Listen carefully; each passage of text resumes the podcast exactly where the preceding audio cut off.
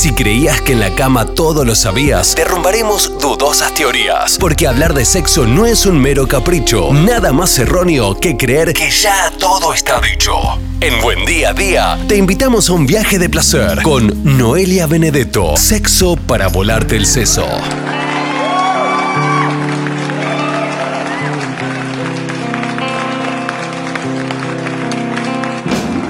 Como todos los martes, hablamos de sexo. Sexo para volarte el seso. La licenciada, nuestra sexóloga preferida, Noelia Benedetto. ¿Cómo estás? Noé, ¿cómo va? Buen martes. Buen martes, muy bien. Por acá andamos. Todo tranqui, todo tranqui en tranqui. estos ¿Vos tiempos. En estos tiempos, vos sabés que la otra vez veía un, un, un meme. No sé si lo viste alguna vez. Ese que dice como un cartel en una pizarra en una vereda. Trate bien, una cosa se dice, trate bien a la gente que hay mucha gente que no le está pasando bien. Y después apareció otro, trate bien a la gente, le tacha la otra parte porque casi nadie le está poniendo. Alguna cosa así, decía, ¿eh? hablando mal y pronto. ¿Por qué hago esta introducción? Porque hoy justamente vamos a hablar de la autoestimulación en tiempos de pandemia, sobre todo que me parece que ha sido un recurso bastante utilizado. No sé qué dirás vos, eh, la palabra es tuya. Fue la vedette, es la La vedette, vedette. yo creo. digamos. Y yo soy una gran militante de, de todo lo que tiene que ver con las artes manuales, porque me parece que de, de ahí parte, digamos, el, el saber eh, acerca de, de lo que sería placentero y lo que sería satisfactorio para cada uno y para cada una. Pero bueno, la realidad es que las fases, digamos, más estrictas de lo que tiene que ver con, con el aislamiento, el recurso está al alcance de la mano, digamos, en el caso de que una persona haya quedado soltera o bien sola mm, conviviendo consigo misma en algún espacio, o también si estaban conviviendo con otras personas y de repente, bueno, es, es muy probable que los, sí, es que es muy probable que los deseos y la disponibilidad sexual no coincidan. Entonces, bueno, cuando uno registra esto, el recurso es la autoestimulación. Sigue siendo un tema eh, tabú, poco hablado. mm, eh, eh, en, ¿Cómo lo ves vos en general en charlas entre amigos, entre amigas? ¿Hay diferencia en esto de amigos, amigas, hombres y mujeres a la hora de hablar del tema y a la hora de hacerlo, a la hora de llevar a cabo una autoestimulación? ¿Cómo lo ves vos? Sí, yo veo que todavía hay como una brecha ahí, digamos, así como está la brecha orgásmica, la brecha salarial, bueno, está la brecha Claro. Eh, manual, eh, autoestimulatoria. Las nuevas generaciones vienen como, como un poco más visibilizados con, con estos temas, digamos, se animan más, digamos, reconocen muchísimo, pero mm, 80s, eh, viste, esta, esta cuestión ahí millennial, mm, no. 80, digamos, 80 de- de- 90 no? ¿O más 80 que 80, 90? 90 no. 80 90. No, está, bastante repartido, digamos. Eh, las personas con pene, o sobre todo los, los socializados varones, eh, esto lo reconocen abiertamente, pero así todo queda esa connotación de que, bueno, eh, este tipo de prácticas es para adolescentes sin pareja o, o solteros. Eh, y que ya cuando uno ingresa a alguna etapa de la juventud o de la adultez ya debería ser una práctica que debería abandonar o también se ve como compensatoria a otra cosa. Claro. Digamos, no, no se la ve una vía jerárquica en sí misma. Ujú. Y en el caso de las personas vulva o socializadas como, como mujeres, eh, es muy difícil que puedan llegar a reconocer que lo han hecho y también hay un gran porcentaje que no lo ha hecho nunca. Digamos, pensemos en esto. Es muy probable que una persona con pene llegue a una vivencia orgásmica eh, en primera instancia solo por autoestimulación y después pase a algún encuentro con alguien acompañado.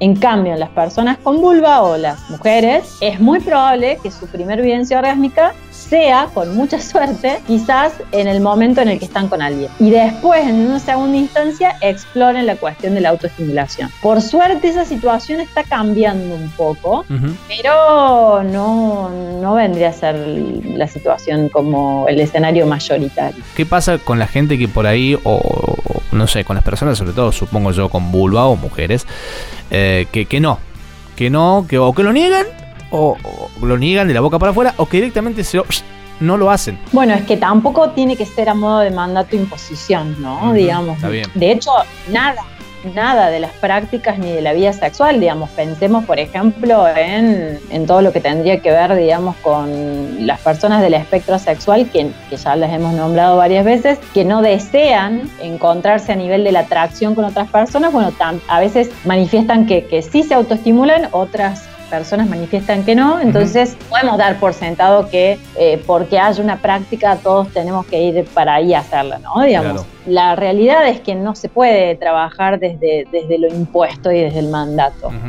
Si la persona considera en algún momento que es preciso empezar a explorarse, lo hará, digamos. Que, que sería interesante, que probablemente sume, sí, seguro el tema es que esto, como siempre decimos, funciona en el uno a uno en cada momento determinado. A lo mejor hay personas con vulva que no lo han hecho jamás en su vida y, no sé, alrededor de los 40 años dicen, bueno, a ver, ¿qué es esto? ¿Qué pasa ah, con esto? O a lo mejor alguna situación de algo la sorprende generando algún tipo de estimulación que le resulta placentera y dicen, ah, mira, vamos a avanzar por ahí a ver qué, qué, surge de esto. ¿no? Yo creo que, que, la autoestimulación no es solamente esto de, de, pensar en lo sexual, sino que también es un, un evento exploratorio, ¿no? Digamos, sirve para el autoconocimiento de nuestras respuestas sexuales, de nuestro propio cuerpo, de qué me erotiza, de qué no, eh, explotar toda nuestra vertiente sensorial, o sea, eh, autoestimularse no es solamente ir con las manos de lleno a los genitales, o sea, todo nuestro cuerpo es una potencial zona erógena, entonces, bueno, en la medida en que nos estimulemos todas las zonas sensoriales y erógenas de nuestro cuerpo, estaríamos autoestimulándonos, ¿no?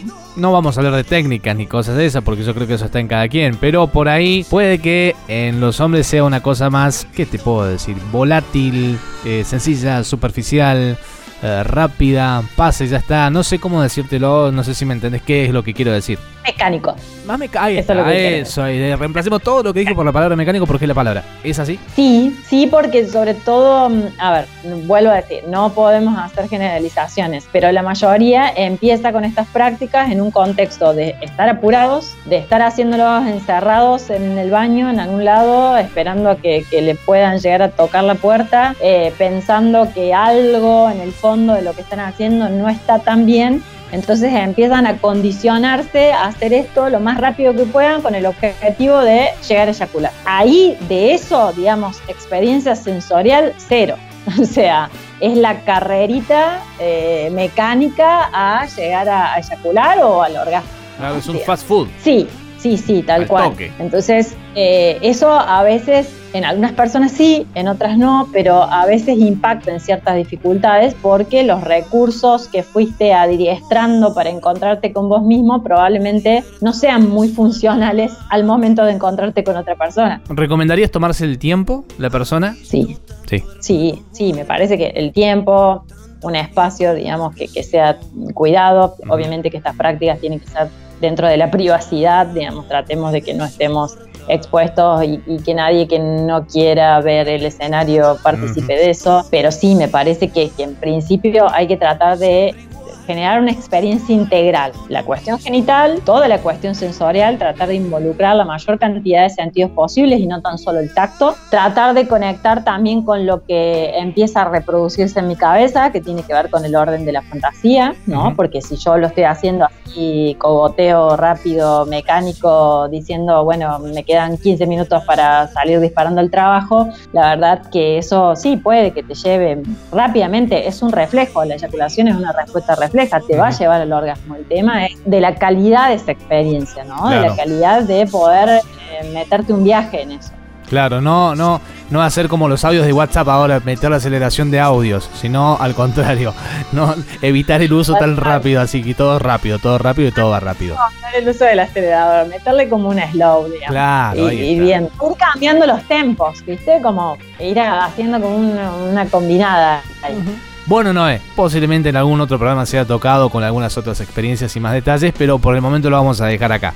Pero ha sido muy bueno como siempre. La gente puede seguir preguntándote, consultándote todo a través de tus redes y Spotify y todo lo que tenés para justamente para contar y explayarte. Tal cual, seguiremos con los tocamientos en otro momento.